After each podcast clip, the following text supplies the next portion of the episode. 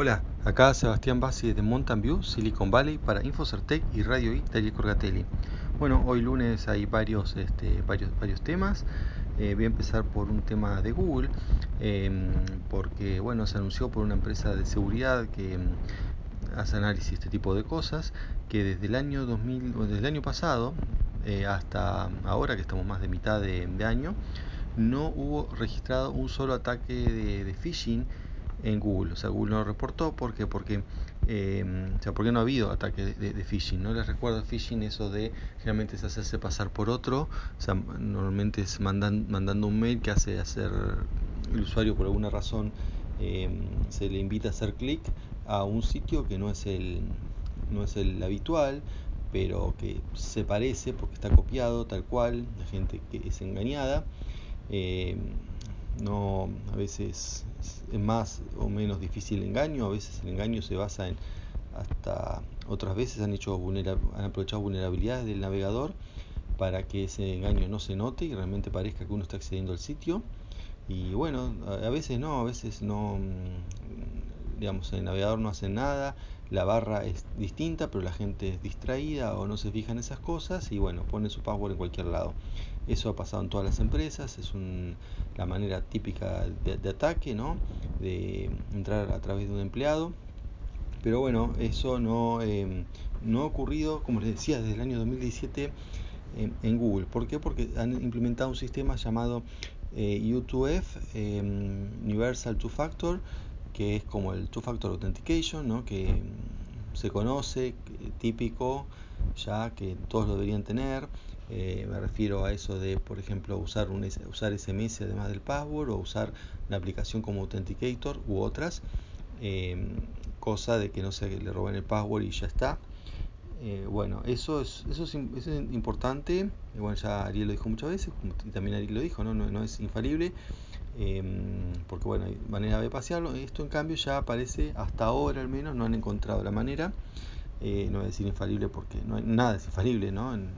acá, pero bueno, mucho mejor este sistema que consiste en un aparato, un USB chiquitito, más chico que un pendrive, em, que uno inserta al momento de poner el password, pone el password y, después le pide, em, digamos, el navegador que toque la que toque el aparato, pues el aparato va a tener un, tiene un LED y una, una sección metálica para tocar y eso bueno le indica que, bueno hay una persona ahí y, el aparato tiene un procesador que puede hacer lo que se llama el challenge del, de los tokens que, que, que recibe, o sea, puede recibir un token, puede ver que sea efectivamente este pase una prueba criptográfica, emite otro, que el sitio a su vez verifica, o sea, realmente mucho más completo y como le decía, hasta ahora no, no, ha sido hackeado, así que bueno, veremos si esto se, se implementa. Ah, para que sea implementado también es importante que los navegadores lo soporten, ¿no? porque lo que hace el aparato es verificar que el URL del navegador sea el URL que esté programado en el aparato. Eh, y bueno, entonces esto le decía el soporte navegador, por el momento es parcial, si bien esto es un estándar internacional, solamente Chrome lo soporta 100%, así sin hacer nada, pero después le sigue Firefox que eh, por defecto no lo soporta, eh, pero tiene em, una configuración que uno la cambia desde la misma barra de direcciones, cambia la configuración y ya lo soporta. O sea, viene con soporte pero no activado. En cambio, Edge, Edge que sería el navegador de, continuación de Explorer, que es lo que usa eh, Microsoft, eh, dicen que para fin de año van, van, a tener el soporte de este sistema de UHF. En cambio Safari, eh, o sea Apple con Safari no han dicho nada, eh, así que bueno, por ese lado no se sabe. Por suerte, ¿no? En Mac uno puede usar instalar Chrome, ¿no? porque si uno se queda con Safari no podría usar este sistema. Bueno, eso con respecto al este UHF, sorry, U2F. Bien, otro tema, Bitcoin. Una buena noticia es que el grupo de... Eh, no sé si es buena noticia porque eh, soy un comunicado del grupo del G20, ¿no? Eh, grupo político importante de 20 países que han digamos, declarado que el Bitcoin es importante, no el Bitcoin, sino los criptoassets en general. Esto incluye Bitcoin, incluye otras criptomonedas, incluye y también los tokens. Eh, bueno, todo eso son importantes, reconocen la innovación, reconocen muchos beneficios y que pueden servir para el sistema financiero global y todo eso, pero también reconocen que se puede usar para lavado de dinero, terrorismo y bueno y todos los males del mundo. Entonces eh, hay que tener cuidado.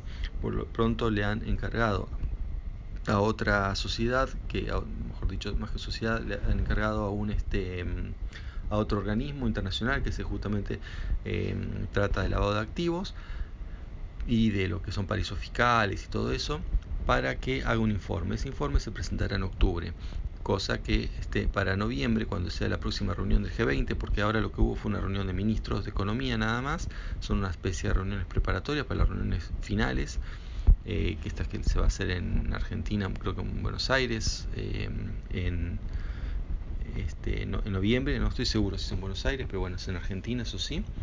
Y bueno, y ahí van a dar la recomendación final basada en esta recomendación de octubre del grupo que, se, trabaja con los activos. Así que todavía nadie sabe qué puede pasar, pero lo que pase ahí, em, dicen que van a ser recomendaciones muy concretas, entonces eso a la larga es lo que va a determinar eh, lo que es financieramente, al menos el futuro de los valores de, de todos estos activos. Por lo pronto están mejorando un poco, el Bitcoin está sigue aumentando, estaba cerca de los 7500, el ETH 500 y bueno, estaba en la tendencia general alcista. Bien, eso es el tema Bitcoin.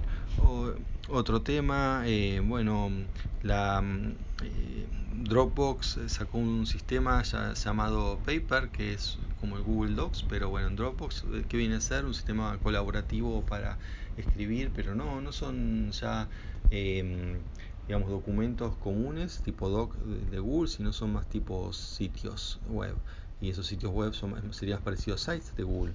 Y bueno, parece que quiere competir por ahí, o sea, no solamente vender espacio, que es lo que espacio y transferencia, ¿no? Eso es lo, que estaban vendiendo hasta, hasta ahora. Eh, como que agregan un servicio arriba, lo cual lo hace mm, más interesante. Por sí ya es interesante Dropbox porque tiene soporte en todos los sistemas operativos más comunes. Y por último, mm, una tendencia eh, una manera de decir tendencia, al menos como lo salen los medios, acá algo que empezaron a llamar instacations, como una especie de suma de, de, Instagram y vacation, ¿no? hicieron esta, este invento instacation, que eh, quiere decir, bueno, hay varias definiciones, algunos eh, dicen elegir lugar de vacaciones en función de em, del Instagram, ¿sí? Eh, o sea, uno ve qué lugar es más instagrameable y va ahí y saca la foto para ponerla en Instagram. O eh, hemos llegado a eso, ¿no? como una manera de, elegir vacaciones.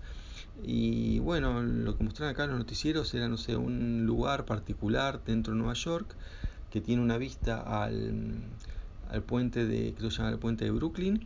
Y bueno, es como un spot, ¿no? Un lugar particular que uno por ahí va caminando por la calle y ni, no nota que tiene nada raro, ¿no? Pero eh, bueno, alguien descubrió que hay un, ángulo en particular que uno puede sacar una, una buena toma y entonces todo el mundo empezó a, sacar, cuando va a Nueva saca esa foto, esas fotos de ese lugar y, lo pone en Instagram. Entonces eso hace que la gente vaya ahí y bueno, y ahora uno ve, mm, va y ve ese lugar y está lleno de turistas sacándose la foto eh, en, ese preciso lugar. Bueno, y así en varios lugares, ¿no? O sea, eso está cambiando el turismo.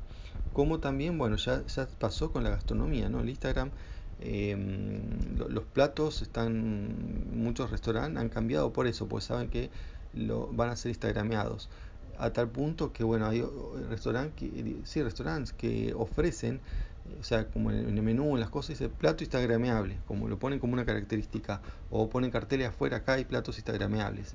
Y bueno, como que es un criterio, ¿no? Para, el, para elegir, bueno, ya que uno va a pagar y comer afuera, bueno, por lo menos que, que se puede instagramear, parece ser el, tema. Así que bueno, este, mm, eso es todo, todo por hoy. Eh, y bueno, hasta mañana, chao.